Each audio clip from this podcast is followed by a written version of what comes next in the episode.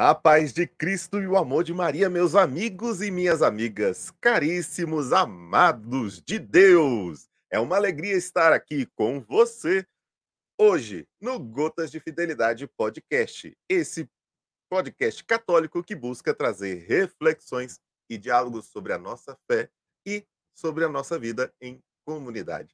Hoje, como tema deste mês de maio, vamos abordar algo que é muito importante para cada um de nós: as profissões e a evangelização. Como podemos ser testemunhas de Cristo em nosso local de trabalho? Como podemos encontrar a Deus em nossas profissões e fazer diferença nesse mundo por meio delas?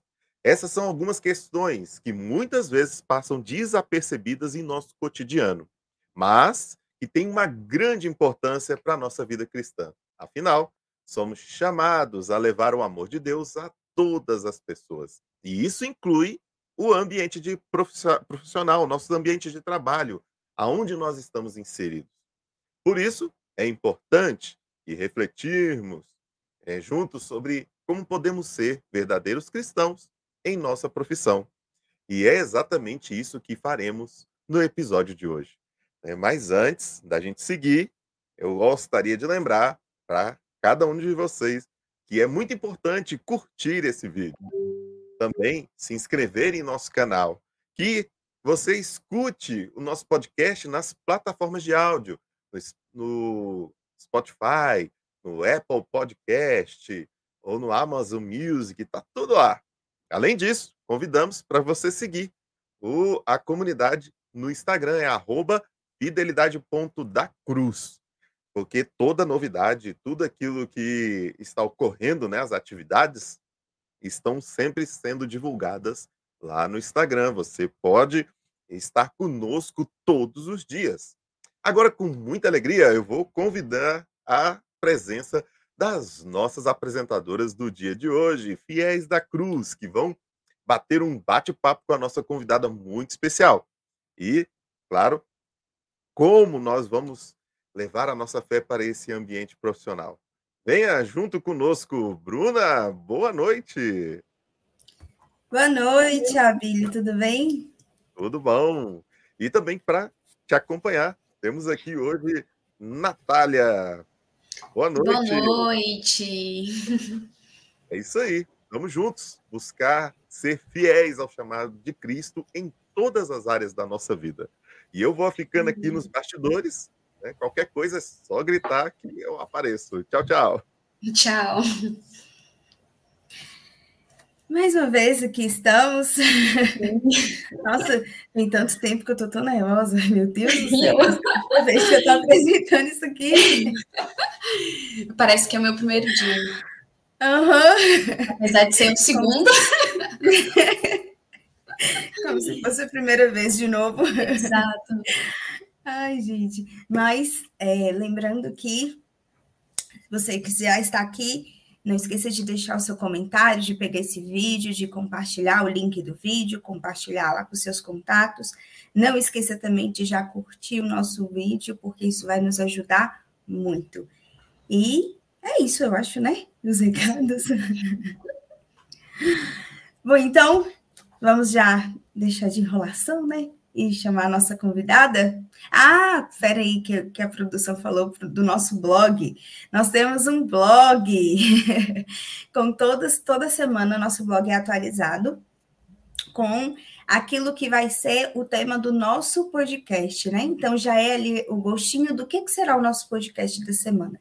Então, é fidelidadedacruz.com.br barra blog, está aparecendo aqui para vocês. É só entrar lá, acompanhar. O dessa semana já está lá. É um texto, inclusive, muito bom, que vale muito a pena a leitura. Amém. Vamos é embora.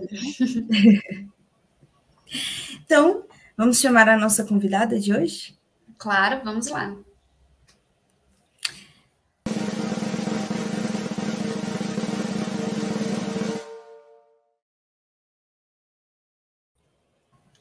Opa, boa noite. Boa noite. Boa noite. Seja muito bem-vinda. Muito obrigada. Então, já para gente começando, né? Se apresenta para gente quem que é a Ana Gabriela, para todo mundo poder te conhecer. Então, sou Ana Gabriela, fonoaudióloga, é, pós-graduada em disfagia. Disfagia é uma, uma das 14 especialidades da fono, é, que é basicamente qualquer alteração na deglutição. Deglutição é o ato de levar a comida da boca para o estômago. E eu atendo também parte de linguagem, voz. O fonoaudiólogo ele é mais conhecido por ser o terapeuta da fala, né? Que atende gagueira, que atende é, criança com dificuldade da fala.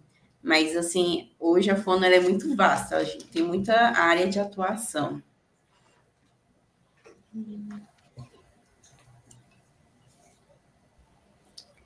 E como que é, você decidiu em com, começar essa, essa faculdade de fonoaudiólogo? Como, vamos lá, vamos explicar pra, primeiro o pessoal de casa, né? O nosso tema de hoje é justamente trazer é, o trabalho junto com a espiritualidade, né?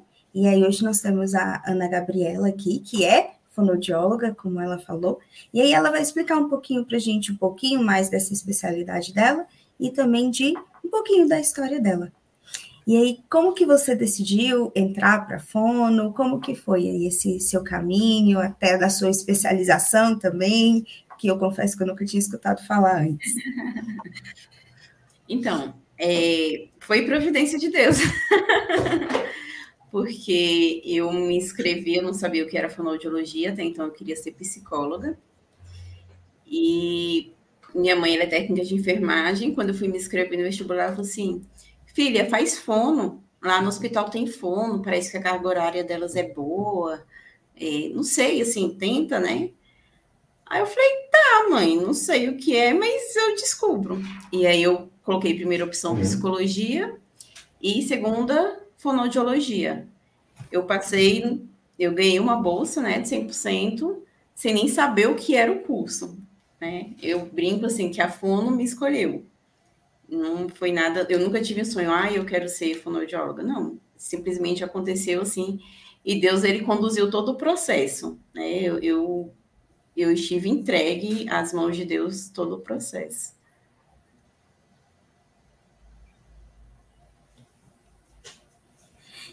E como que foi para você, é, como que é, na verdade, até hoje, né? Esse, essa espiritualidade católica dentro da sua profissão? Olha, inicialmente eu achei que seria incompatível. Por quê? É... Ah, porque as pessoas elas têm uma, uma, principalmente quando você vai para a faculdade, você escuta muita coisa, né? De que a igreja é isso, a igreja é aquilo. É, mas de acordo que eu estive entregue e eu né, eu pedi ajuda ao Senhor, falei, olha, eu, Senhor, eu tô indo nessa contigo, então me ajuda, né? É, eu fui vendo que, na verdade, não existe incompatibilidade, ao contrário, é, a profissão, ela é esse chamado, né? E, e, é uma, ela precisa ser uma doação também. Se você não está entregue, é, não é Deus que age, né? E, bem, foi até hoje, assim, cada paciente, ele é, ele é único, né? É, ele deixa marca na minha vida, e eu sei que eu deixo marcas na vida dele, no sentido assim, eu tenho a consciência que eu chego na vida desse paciente no pior momento da vida dele, sabe? Às vezes ele acabou de passar, ele, né, ele teve um AVC, ele sofreu um acidente, é, ele descobriu um câncer, ele ele percebe que as funções que antes ele conseguia fazer normalmente, falar, comer, escutar, é, é, estão alteradas, né? Então, assim, ele, ele tá triste, ele tá deprimido. E essa chegada a gente precisa ser muito cauteloso, muito sensível, para não fazer sofrer mais aquele que já está sofrendo, né?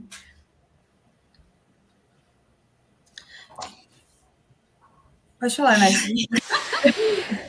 é, Ana, antes, é, quando você estava falando um pouco né, da sua experiência com os pacientes, é, a gente queria saber, acho que mais um pouco sobre você, né, para a gente dar continuidade nisso.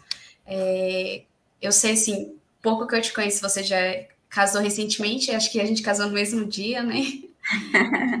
é, e eu queria que você falasse um pouco, assim, sobre a, a sua vida no, na igreja católica mesmo, né? Você sempre foi de berço católico ou depois de um tempo que você é, foi tendo conhecimento, como foi essa caminhada sua na, na igreja católica, né? Então, boa pergunta. Eu sou de berço católico, é, minha família é praticamente toda católica, é, mas nem sempre eu estive é, caminhando, né? Eu fiquei afastada um tempo. E, como você disse, eu sou casada, sou casada com Gabriel Nobre. Nós temos uma página no Instagram. e eu casei dia 16 de julho de 2022, vai fazer um ano. E o Gabriel, ele tem, ele foi um dos responsáveis por me resgatar.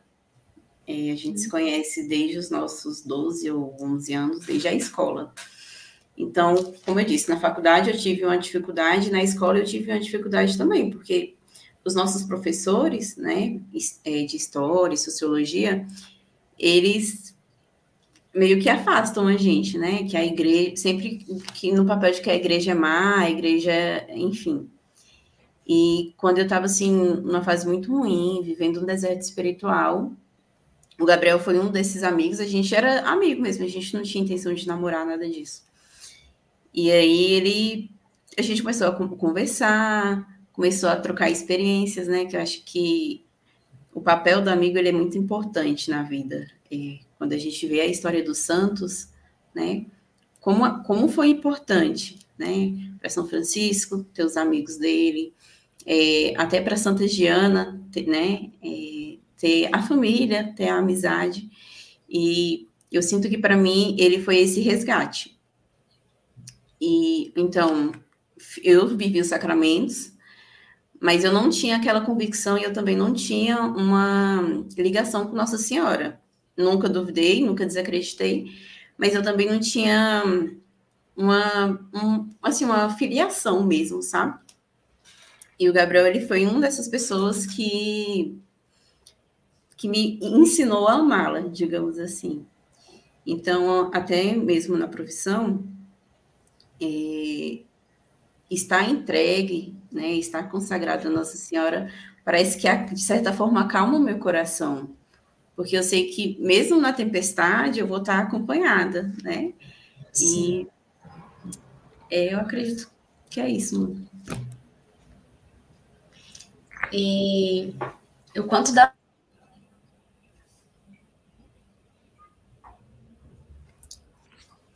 Acho que a Nath travou. É, ela travou.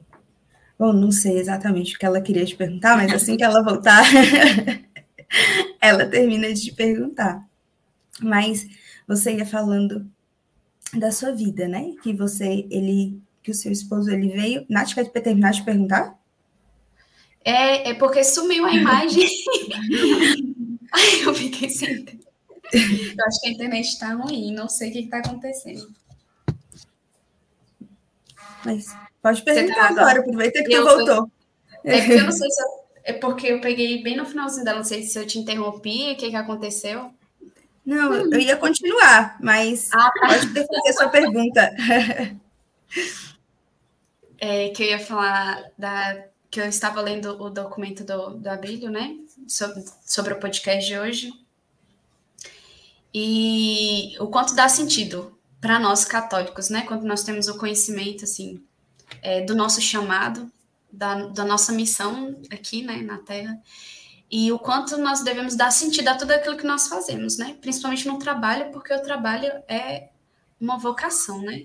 E eu acredito que você consegue enxergar muito isso na, na sua voca no seu trabalho, porque você trabalha diretamente com as pessoas e o quanto você precisa ser a face de Cristo para o outro, não, sendo, mesmo sendo profissional, né? É, e aí a, a Bruna tinha comentado, né? Perguntado para você como é que era a espiritualidade, como é que era a sua espiritualidade no trabalho.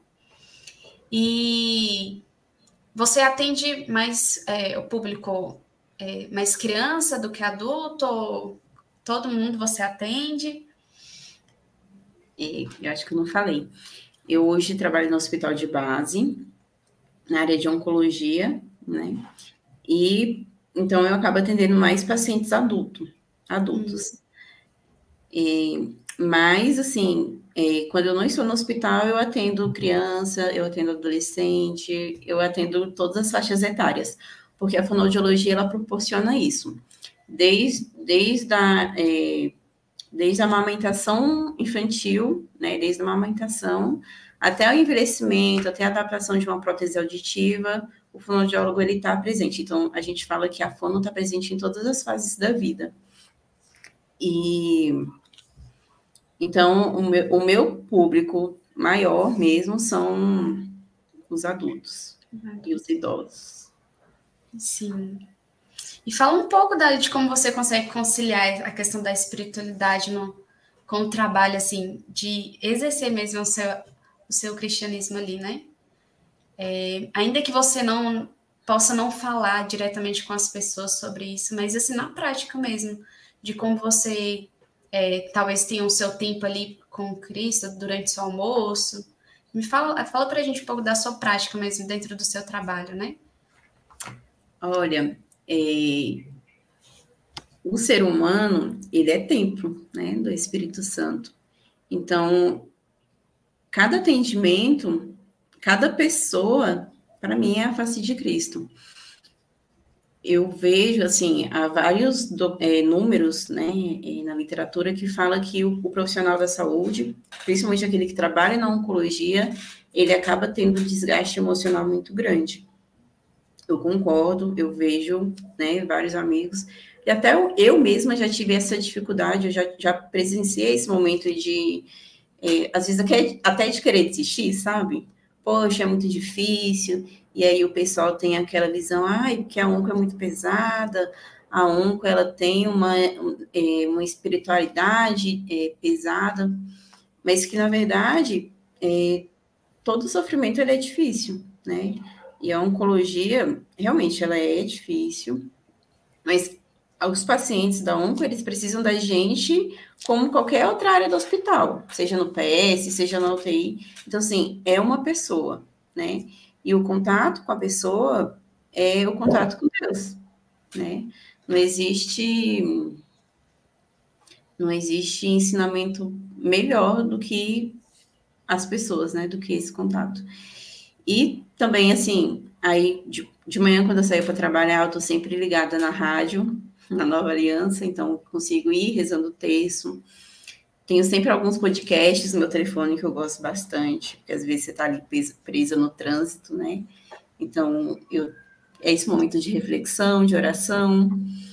E lá na, igre... na no base a gente tem uma capela também, qual às vezes eu vou dar uma vou lá, cumprimento Jesus Eucarístico, faço minha oração. E é isso, assim, no dia a dia mesmo, no cotidiano, né? Como, como diz São José Maria Escrivá, nas pequenas coisas, não é, não é no extraordinário, não é isso, é no ordinário, é no, no pouquinho mesmo de cada, de cada dia, de cada hora, estar com o pensamento voltado para Deus.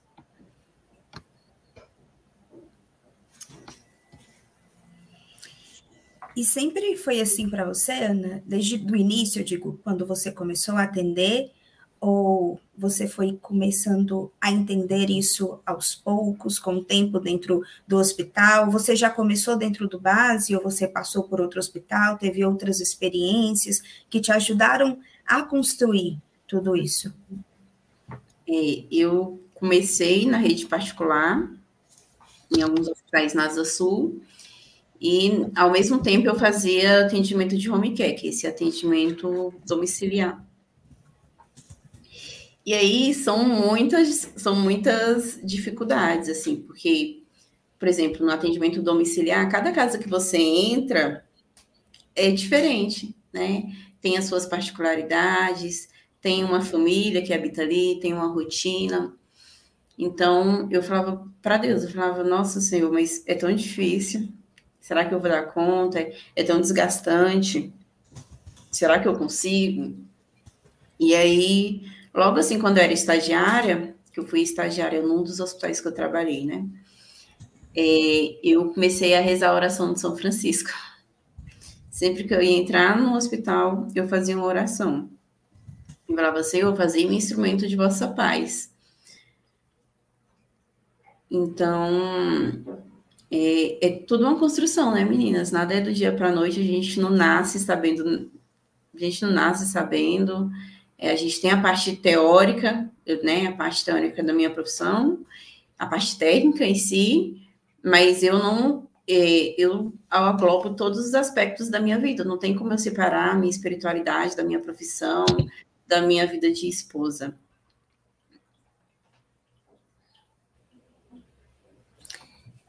E você, e dentro da sua família, vocês já, já têm filhos ou ainda não?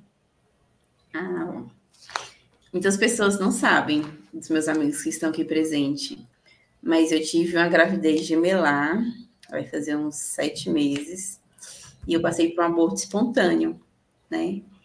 E aí, para a mulher, eu acho que é uma dor física muito grande, o momento da expulsão, quando você perde, é, mas que Deus ele não nos desampara. E hoje, assim, eu consigo entender que eu precisava viver aquele momento até para poder é, ser mais humana, sabe? Dos meus atendimentos, ter mais compaixão, porque às vezes a gente cai nessa rotina, nessa correria, e a gente não dá tanta atenção, né? Para quem está próximo. Então, eu tenho, hoje eu falo que eu tenho dois filhos no céu.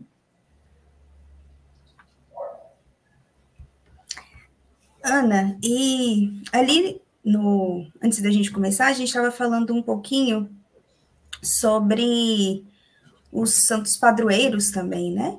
Uhum. E aí você falou sobre São Camilo. Eu dei uma pesquisada também e eu vi que São Crisóstomo também é padroeiro da, da Fono. E aí eu queria saber qual que é a sua relação com os santos padroeiros dentro da sua da sua vida, né, cotidiana. Oh, aqui em casa a gente os nossos santos de devoção é, é São João Paulo II e, e São José Maria Escrivá que é do meu esposo, né? Eu gosto muito de São João Paulo II, a devoção de devoção, por ela, por essa praticidade da vida, né? É, ele gostava de esquiar com jovens, ele gostava de estar com jovens, essa paixão pela cruz, pela Eucaristia, pela vida acontecendo mesmo, né? Tem uma frase que fala assim: é só a vida acontecendo. Então, ter esses dois santos, né, que são comparados a outros santos são recentes, é, nos mostra que é possível, que a jornada ela é bela, né? E que a questão de ser bela não é que, não, que, que será fácil, não é isso, mas que ela é, ela é possível. Então, os santos, os santos patronos, eles é, e assim, eles abençoam também, né? Eles intercedem por nós. Então, sempre esse pensamento, essa espiritualidade de, de família mesmo, de trabalho, de serviço. Puxando um pouco dessa questão dos santos patronos também para dentro da, da realidade do, do trabalho e dentro da sua realidade do que você vê, não só como você, como fono, mas do que você vê dos seus colegas de trabalho. Porque hoje a gente vê é, as pessoas, no geral, é, muito cansadas, né? Um trabalho que esgota, um trabalho que é esgota, acho que essa é a palavra mesmo, né? O tempo todo, assim, esse cansaço. Como é, você acha que é um, seria um bom caminho, assim, para ter essa, essa mudança, sabe? Essa mudança de olhar, de calma, tudo bem, é um trabalho, é cansativo, mas o que eu posso fazer para mudar isso. Eu acho que a sua realidade dentro de hospital é uma realidade que pode ajudar muito nisso, porque é uma realidade ali que, apesar que todos os, os outros trabalhos sejam muito cansativos, mas ali dentro eu acho que é algo que pode demonstrar mais isso, né? Uhum. Principalmente depois de uma pandemia, né, Bruna? Eu, eu assim, eu sinto os meus colegas muito cansados. E são todas as áreas: é a enfermagem, é a medicina, é a fisioterapia, a nutrição, é a FUN, o serviço social, né? Porque hoje a gente consegue ter uma equipe muito completa dentro dos hospitais, os técnicos de enfermagem, os técnicos, os técnicos de nutrição. É, mas o que eu consigo refletir e concluir de tudo isso é que a gente está com os olhos fora do centro, né? A gente perdeu, a gente tirou Deus do centro. Então, porque assim, se você está cansado, né? Mas você sabe é, o porquê do teu trabalho e a importância de estar ali, você, mesmo cansado, continua, né? Porque a prioridade não somos nós, né? É, é, esse pensamento, esse egocentrismo, não somos nós, tem que ser uma doação. Então, isso eu converso com alguns amigos, tira, deixa um pouquinho a sua dor de lado e veja a dor do outro. Mas no sentido assim, você tem que ser capaz de não absorver a dor do outro também, de não ser uma esponja, né? Senão você tende a ficar adoecido também. Mas, assim, olha para Deus, sabe? O que Ele quer de você? Como é a fonoaudiologia dentro do hospital, ela é muitos nem conhecem, nem sabia que, que seria possível um fonoaudiólogo estar lá dentro.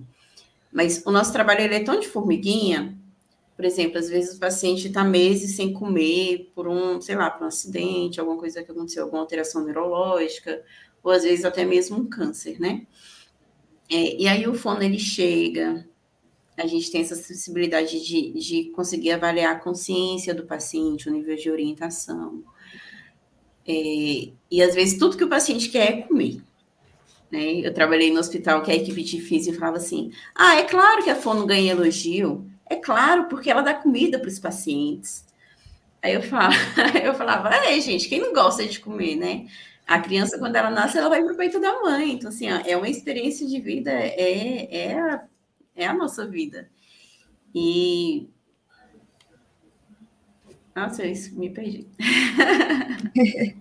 Você estava falando da questão é, que a fono traz esse. Ixi, peraí, que eu também acabei me perdendo.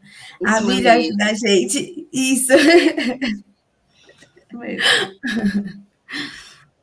Então, assim, no, no pouco, é, se me é fiel no pouco, eu te confiarei mais, né? Uhum. Então, eu até esse momento, como fone, eu vivi falava, nossa, mas meu trabalho ele é tão insignificante. E eu tenho uma amiga que ele fala, ela fala assim, ela fala para mim, é pequeno, mas você faz com tanto amor, com tanta maestria que se torna grande, né? Às vezes o, o paciente ele lembra de você e ele, ele quer te ver, ele, né? Ele então, ele, ele te procura. Eu falo, é isso, né? É, é isso que eu tenho para doar, na minha insignificância, no pouco que eu sei, de dar o melhor para o paciente, para que ele possa, né? Porque assim, a gente fala paciente, mas na verdade é uma pessoa, né? Vamos deixar claro aqui. É, tem uma frase que fala, é o amor da vida de alguém, né? Então, e outra coisa, assim, eu sempre cuido dos meus pacientes como se fosse eu ou como se fosse uma das pessoas que eu amo. Porque eu, assim, isso pode acontecer, né? A nossa vida ela é imprevisível. Estamos nas mãos do, do nosso Senhor. Então, até se tratando de morte, né? Temos medo de morrer.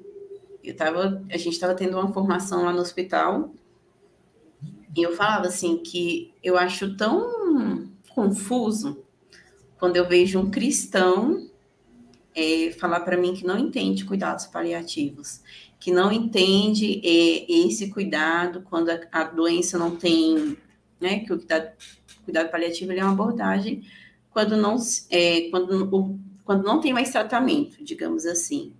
Mas não necessariamente o paciente vai morrer logo. Morrer todos vamos, né? Mas não necessariamente ele vai morrer. Então, os cuidados paliativos, ele entra para fazer é, controle de sintomas, adequar a medicação, é, dar uma qualidade de vida melhor para o paciente. Então, às vezes, a equipe vai comunicar com a família e a família cristã tem é, recusa, né? Assim, ah, não quero cuidados paliativos. Só que cuidados paliativos, ele é uma conduta, não é uma questão de, de um convite. Ah, você quer os cuidados paliativos? Né, assim, ou então a família, uma amiga minha falou para mim, ah, eu não quero, é, eu recuso que a minha avó seja paliativada. Falei, olha, não tem isso. Se a equipe está te falando, eles querem o melhor. E o paciente, se ele tiver consciente, é explicado para ele, ele ele pode opinar, né? Mas assim, o que, que eu quero dizer? Eu não entendo porque o, o cristão ainda tem medo de morrer, né? Ou, é, ou tem medo de se preparar para a morte, como se isso fosse a coisa mais absurda do mundo, sabe? Uhum. Ana, fala um pouquinho para a gente de uma experiência que você teve no seu trabalho assim que ficou marcado para você, como a presença de Deus mesmo ali, sabe? Que você... Nossa, são muitas. Partilha um pouco, então.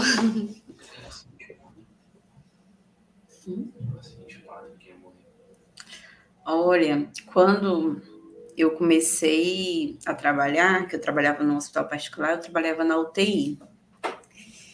E aí tinha um padre muito querido, assim, muito conhecido em Brasília, não sei se vocês conheceram, que é o padre Armando. Vocês já ouviram falar dele?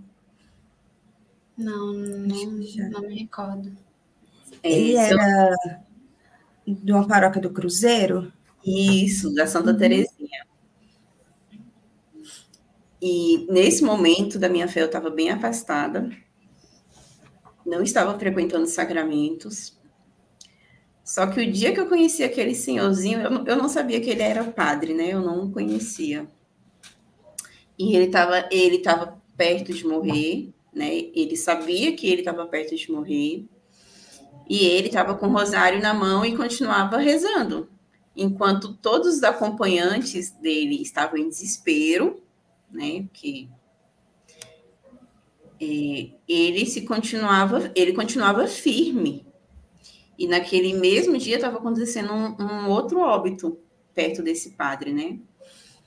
E aí eu conseguia visualizar a diferença de morrer com Deus e morrer sem Deus. Né? Assim, daquele que se prepara para a morte e aquele que não se prepara para a morte. E para mim isso foi tão forte, foi assim, foi um momento de conversão mesmo, que a partir daquele dia eu voltei a frequentar os sacramentos. Eu saí aquele dia do hospital é, com, com especialmente assim, eu quero ir confessar. Eu, eu saí no Google pesquisando qual era a paróquia mais próxima que ia ter confissão naquele dia. Então, esse dia eu falei para mim, eu quero ter uma boa morte, né? eu quero me preparar para esse momento. É, com toda a dignidade, eu quero que a minha família esteja preparada para viver isso comigo, né? Se eu tiver filhos, eu quero que meus filhos estejam preparados para viver, é, para estar na, na, beira da cama, no leito comigo, o meu esposo, é, os meus amigos, que não seja aquele momento de desespero, né? Porque é, é morrer desesperador mesmo. É, eu acho que a hora que o momento chega, ele é muito impactante. Porque a gente sabe que vai chegar, mas a gente não sabe quando que vai ser. Então, eu quero. É, é, essa é a vontade do meu coração. Assim, se você falar, olha, é, qual é seu sonho? Meu sonho é ter uma boa morte, é estar, estar preparada para esse momento. E, e também poder ajudar outras pessoas, né? E não sei se dá tempo de falar, mas eu tive uma outra paciente que ela morava na Vicente Pires. Até hoje eu não sei como a família dela conseguiu o meu número eu cheguei lá, ela estava sem se alimentar, assim, uma cuidadora estava tentando alimentá-la, por um pedido da filha. Então, eles pegaram a comida batida, botaram na, na seringa e estavam ejetando na boca da paciente. Era uma idosinha de uns 80, 90 anos e ela tinha Alzheimer, né? E aí, então eu entrei, eu avaliei a cena, porque, como eu já disse, a gente tem que saber onde que nós estamos, quem é aquela família, qual é a crença daquela família, quem é aquela paciente. Então, consegui fazer essa análise rápida. E aí eu lembro que a cuidadora falou assim para mim: ah, a gente está dando assim porque nós estamos desesperados. Ela está sem comer, tem, sei lá, tem muitos dias que ela não comia, sabe?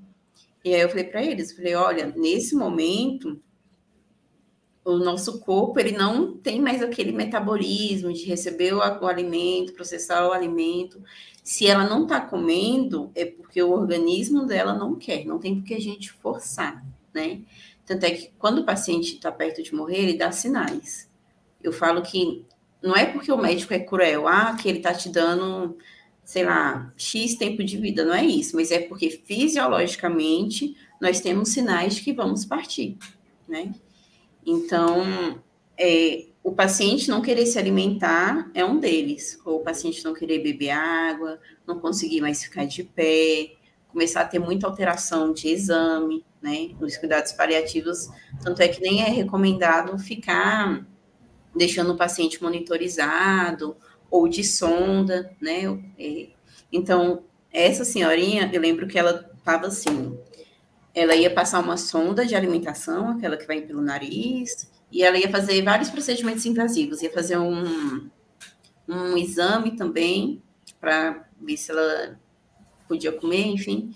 E aí eu lembro que eu, eu falei para a família, eu falei, olha, nesse momento, se ela não tem vontade de se alimentar, não tem por que a gente obrigá-la, né? É, aí eu liguei para a médica, que era responsável pelo caso, conversei com a médica. E aí, logo depois que eu saí do atendimento, que eu orientei e tudo, a filha dela passou mensagem para mim assim: é, mamãe partiu em paz. Obrigada por sua visita, né? Aí eu falei, gente, como que são as coisas de Deus? Assim, eu não sei quem são, não sei como que encontraram o meu contato, porque não é uma coisa fácil, né? É, mas que eu eu precisava estar ali e para mim foi muito gratificante, né, esse momento. E a gente vê o quanto é importante, né? Imagine se você não fosse uma pessoa assim, é, que estivesse vivendo a vontade de Deus, dando sentido na sua vida. Uhum. Olha o quanto é importante, né? As pessoas ela não precisam só de um cuidado físico, né? Não é só ir lá e fazer o seu trabalho e pronto, é, cumprir minha missão no meu trabalho. É, não é só uma obrigação, né? É, e o quanto a sua profissão exige um zelo, a prudência, o cuidado, a atenção, a paciência. E, e a gente vê o quanto é importante incluir dentro disso, né, a, a, a presença de Deus. É, não é só fazer um bom trabalho por fazer, né?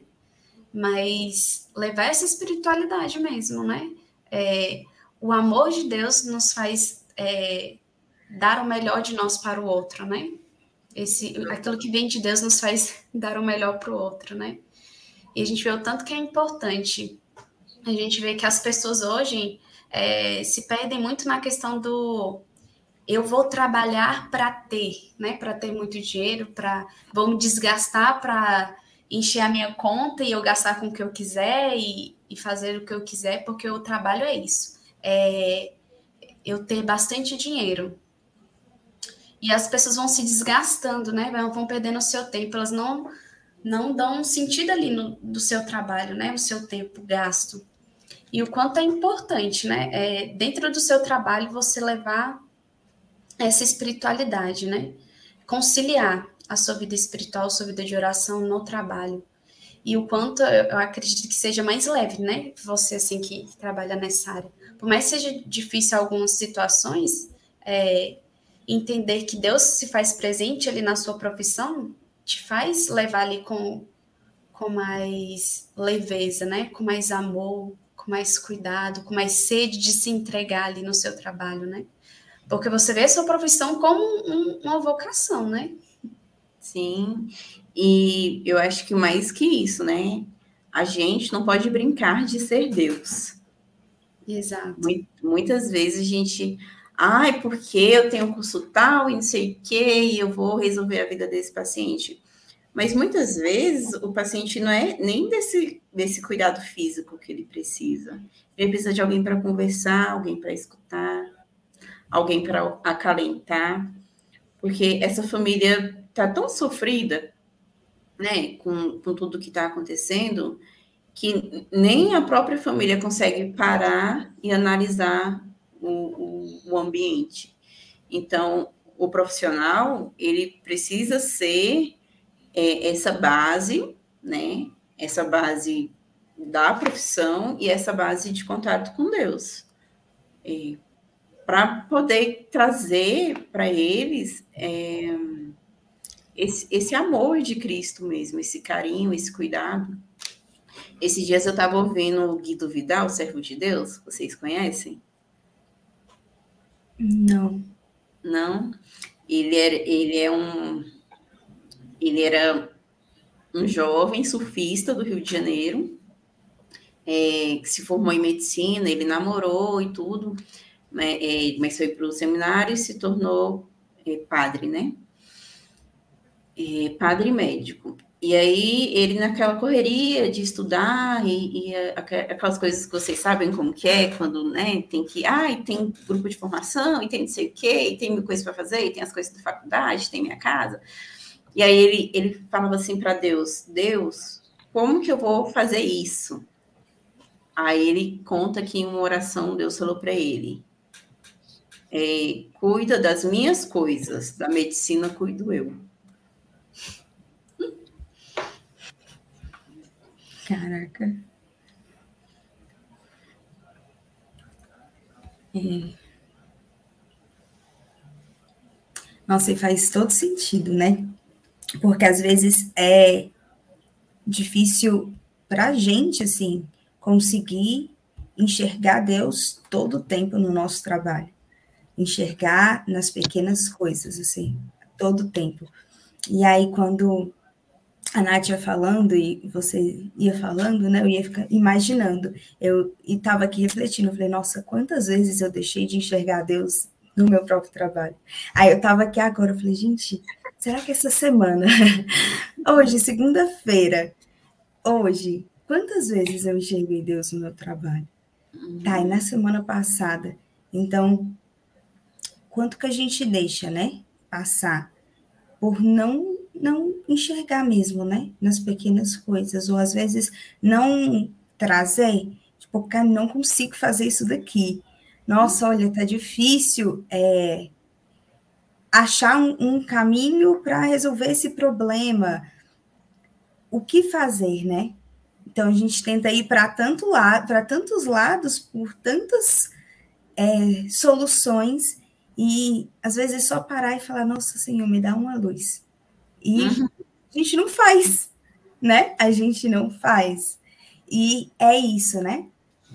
Hoje, hoje de manhã, quando eu hoje fui confessar hoje cedo, e aí o padre ele me falava exatamente isso, né?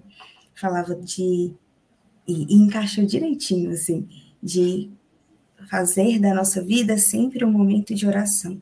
A todo tempo fazer da nossa vida um momento de oração. E aí é, eu passei o dia refletindo com isso, né? E aí a gente partilhando aqui agora, conversando, aí eu me lembrei disso de novo, eu falei, nossa, olha só, é, como, como Deus ele vem nos mínimos detalhes mesmo, né? Para mostrar para gente, olha aqui, tá vendo? Onde que você me colocou, né? Não, e até às vezes eu acho que a gente se sente incapaz de resolver algum problema, né? É, mas, gente, Deus ele cuida de tudo. Só entrega e confia, né? Que vai acontecer. Tinha coisas na minha vida. Hoje eu paro e eu vejo, né, onde eu estou casada, né? Esse final de semana eu saí com o Felipe e a Larissa da comunidade e com outro casal de amigos. E aí o meu esposo começou a rir, falou, ha, gente, nós estamos casados, assim, eu casado e o Felipe casado, assim, são, são duas bênçãos, né? E aí a gente ria tanto, ria tanto. Quando a gente está vivendo o processo, a gente não imagina que, que esse processo vai ser, assim, que ele vai acontecer e que ele vai acontecer muito melhor do que nós imaginamos, né? Que a, a graça de Deus, ela não, ela não falta nunca, assim. Eu lembro que quando a gente foi casar, na nossa festa de casamento, é, ficou faltando, eu acho que uns 4, 6 quilos de carne. E aí eu, a gente assim, ah, nossa cerimonial é, é, nossa cerimonial é Nossa Senhora. Então, assim, ela vai cuidar de tudo. Não, não vamos nos preocupar, né? O dia chegou. Gente, eu não sei o que aconteceu. Eu sei que no final da festa, a gente tava, os convidados, eles montaram marmita para levar para casa, assim, de tanta comida que sobrou. Então, assim, a gente precisa se entregar, confiar na providência, na providência divina. Não tem outra. E é para tudo, né?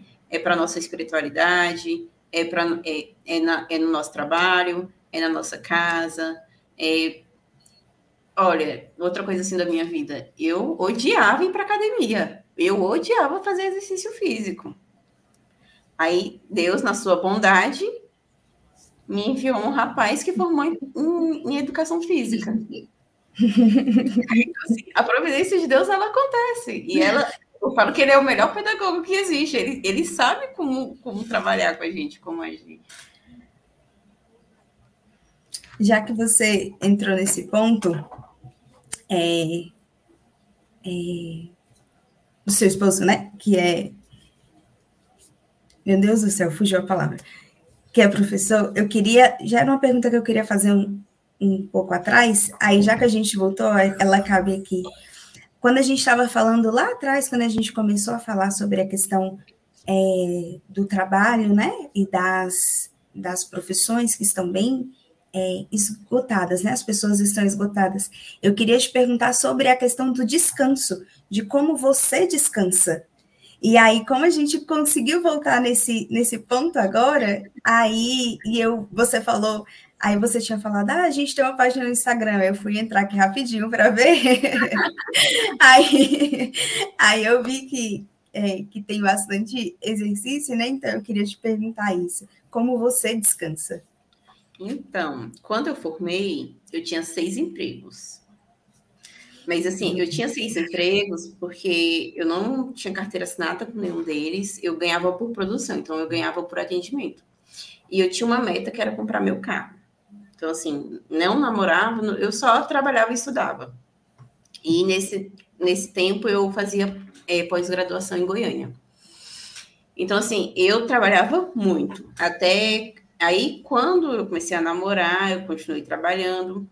Quando nós fomos casar, nós tivemos essa conversa, né, de que eu queria diminuir meu ritmo para poder descansar e para poder cuidar das coisas. Então, assim, hoje é, eu diminuí minha agenda, eu encurtei minha agenda, porque eu, eu comecei a pensar na qualidade de vida que eu preciso ter né, na, na minha saúde, porque a saúde ela envolve todos esses aspectos que nós estamos falando assim aqui.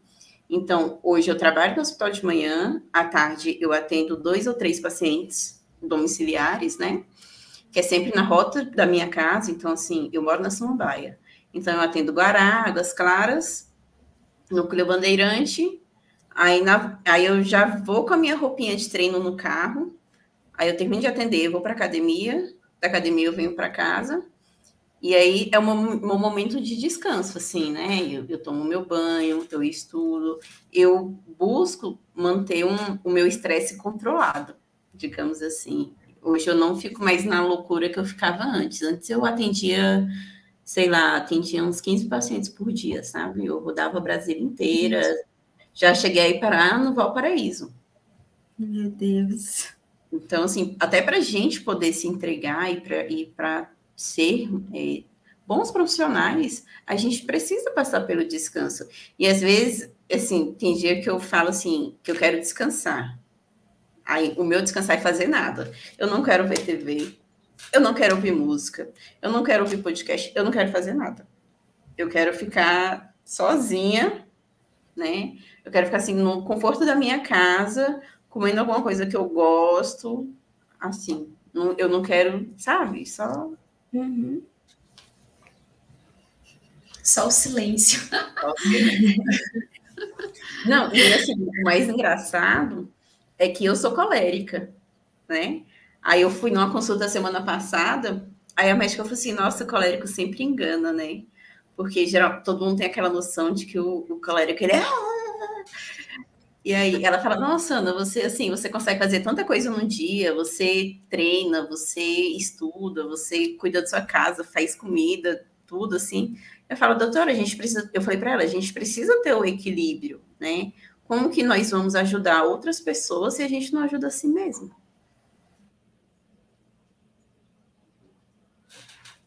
Exatamente.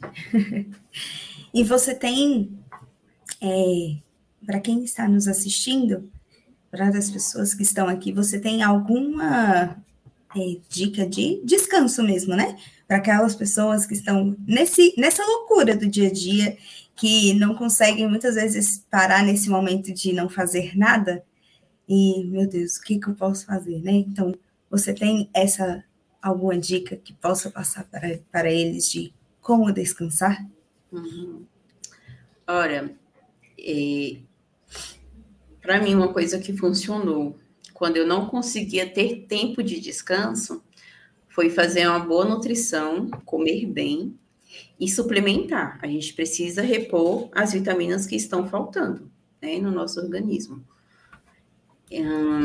e o principal, assim, ah, você ter um tempo de qualidade com alguma coisa que você gosta. Ah, não consigo fazer isso todo dia. Ok, mas você vai ter isso pelo menos com alguma frequência, uma vez na semana, duas vezes na semana. Né? E não, é, não precisa ser aquela coisa, ah, eu vou dormir 24 horas para descansar.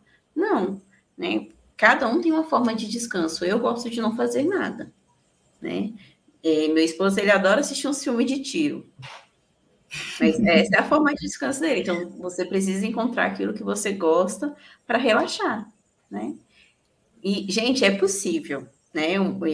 É super possível, assim, eu vejo eu vejo mães, mães de sete, de seis, que elas, assim, elas têm rotina, né? Tem horário para acordar, tem horário para levar a menina na escola, tem horário para fazer comida, e o principal, tem horário para ir dormir, você precisa ter horário para ir para a cama, para você começar a fazer uma higiene do sono. Isso é verdade. Nossa. É, é totalmente verdade. E a gente, e o nosso corpo acostuma, né? Chega uma hora que fala, nossa, sei lá, você deita 10 horas da noite, se der 10 horas você não tá em casa, você fala, nossa, eu preciso ir deitar. Eu preciso ir deitar, porque ele já pede, né? É, é, o corpo acostuma, né? É, quando, quando eu fui atender em clínica, atender criança, foi assim que eu comecei a estudar temperamentos, que eu descobri que existia temperamentos. Porque cada criança, às vezes a criança ela tinha os mesmos sintomas que outras crianças, mas elas eram muito diferentes entre elas, né? E não é questão de teimosia, não é questão de, não é nada disso assim. É, não é TDAH, não é.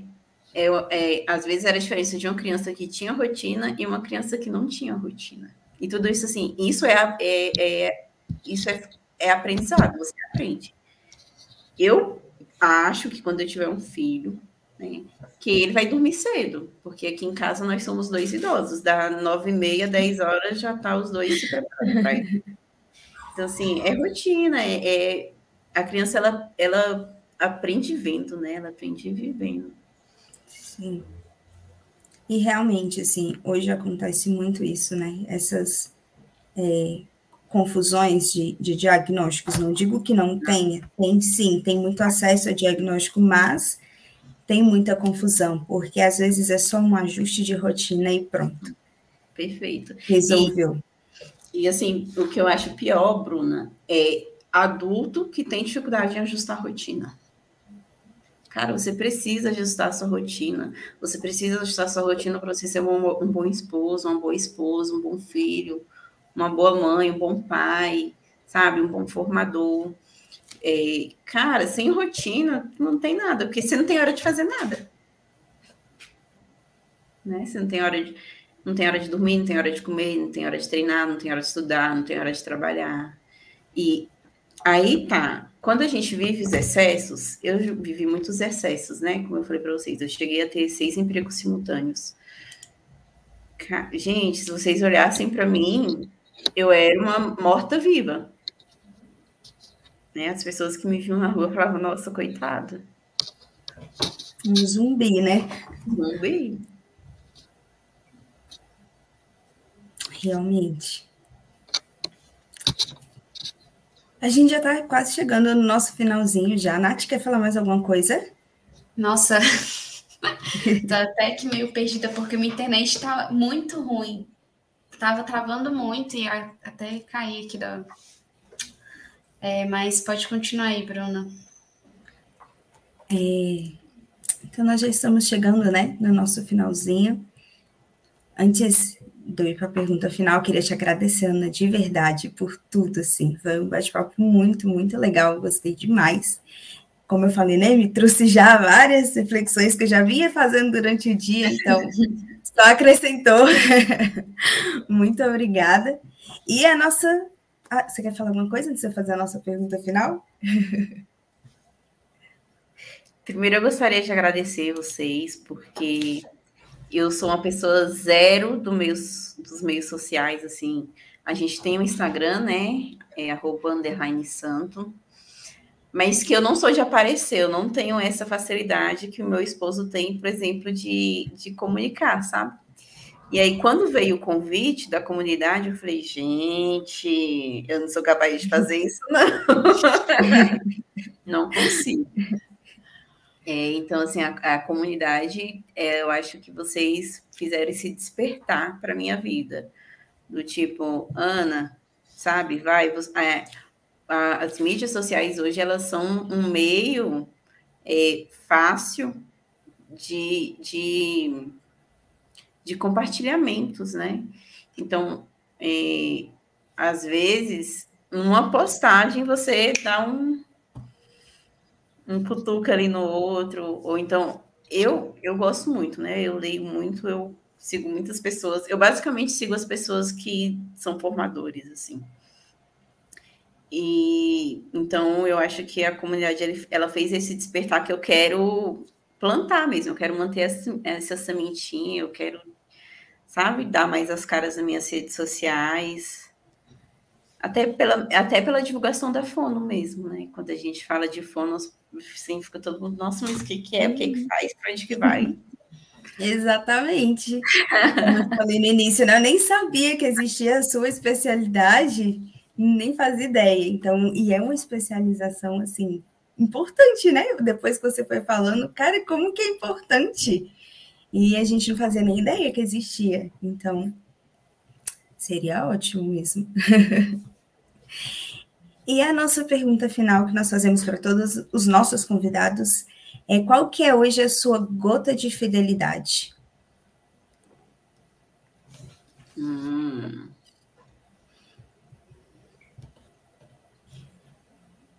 Difícil, né?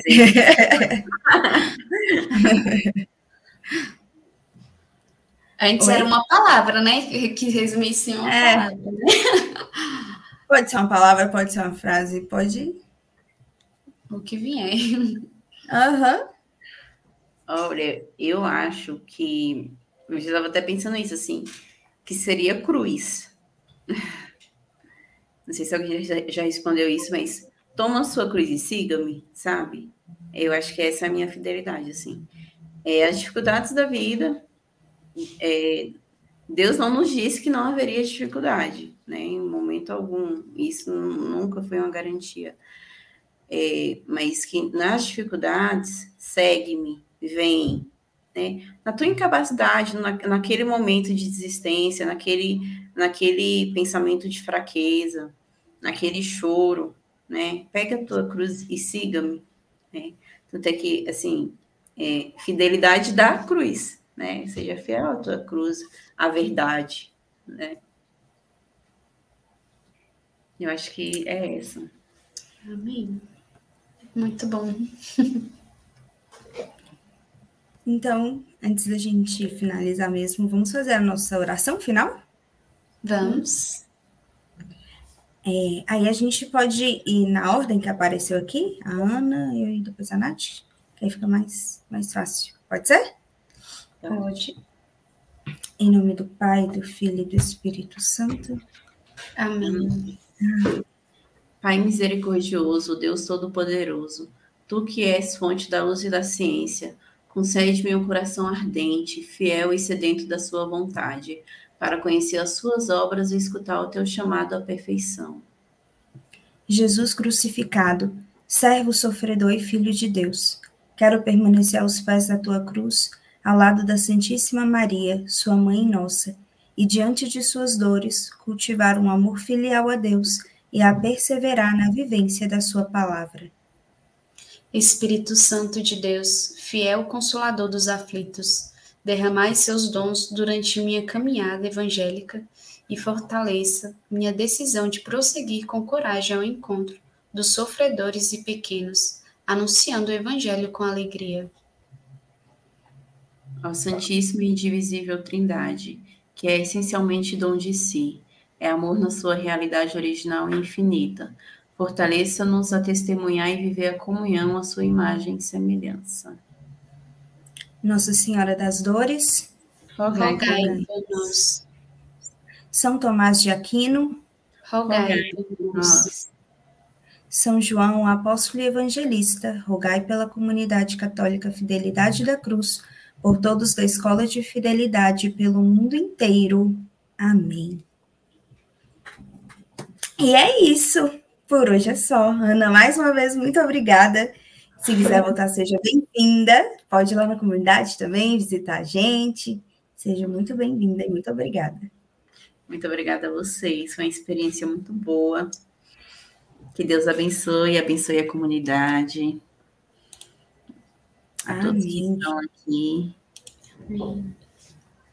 E antes da gente finalizar, tem a agenda da comunidade, né? Para a gente passar, Nath, quer falar? Quais são as, a agenda do, da nossa semana? Claro, vamos lá, se não, se não ficar travando aqui. É, nós temos o na quinta-feira o grupo de oração, é, que come, na verdade não é um grupo de oração, atendimento de oração, na quinta-feira às 8 horas, é, na terça-feira está tendo a formação feminina, né? Então, se você é mulher quer participar conosco, é, nós temos um grupo no, Insta, no WhatsApp que vai ser aberto logo para quem quiser participar do grupo, mas na casa da comunidade está tendo essa formação feminina, quem quiser participar presencialmente. E ela começa às 8h30. Na, no domingo nós temos a missa, que é às 11h30. E durante a semana de terça a sexta, estamos tendo a missa na casa, que é meio-dia e 15. Se você é, tem essa pausa aí no seu horário de trabalho, quiser participar da missa e fica perto da, do seu trabalho, né? Fica à vontade para ir na nossa casa. Esqueci mais algum recado? Tem o Kairos todo terceiro domingo do mês para as famílias. Aí todo mês é um tema diferente, só ficar ligado no nosso Instagram que a gente sempre vai passar lá sobre o que, que vai ser, tudo direitinho. Hum. E eu acho que é isso, né? Acho que foi. É isso então, gente. Muito obrigada pela companhia, obrigada por participar conosco aqui. Mais um podcast. Esse podcast fica gravado, lembrando, e aí depois, na quarta-feira, ele vai também para os streamings de áudio, então não esqueça de compartilhar.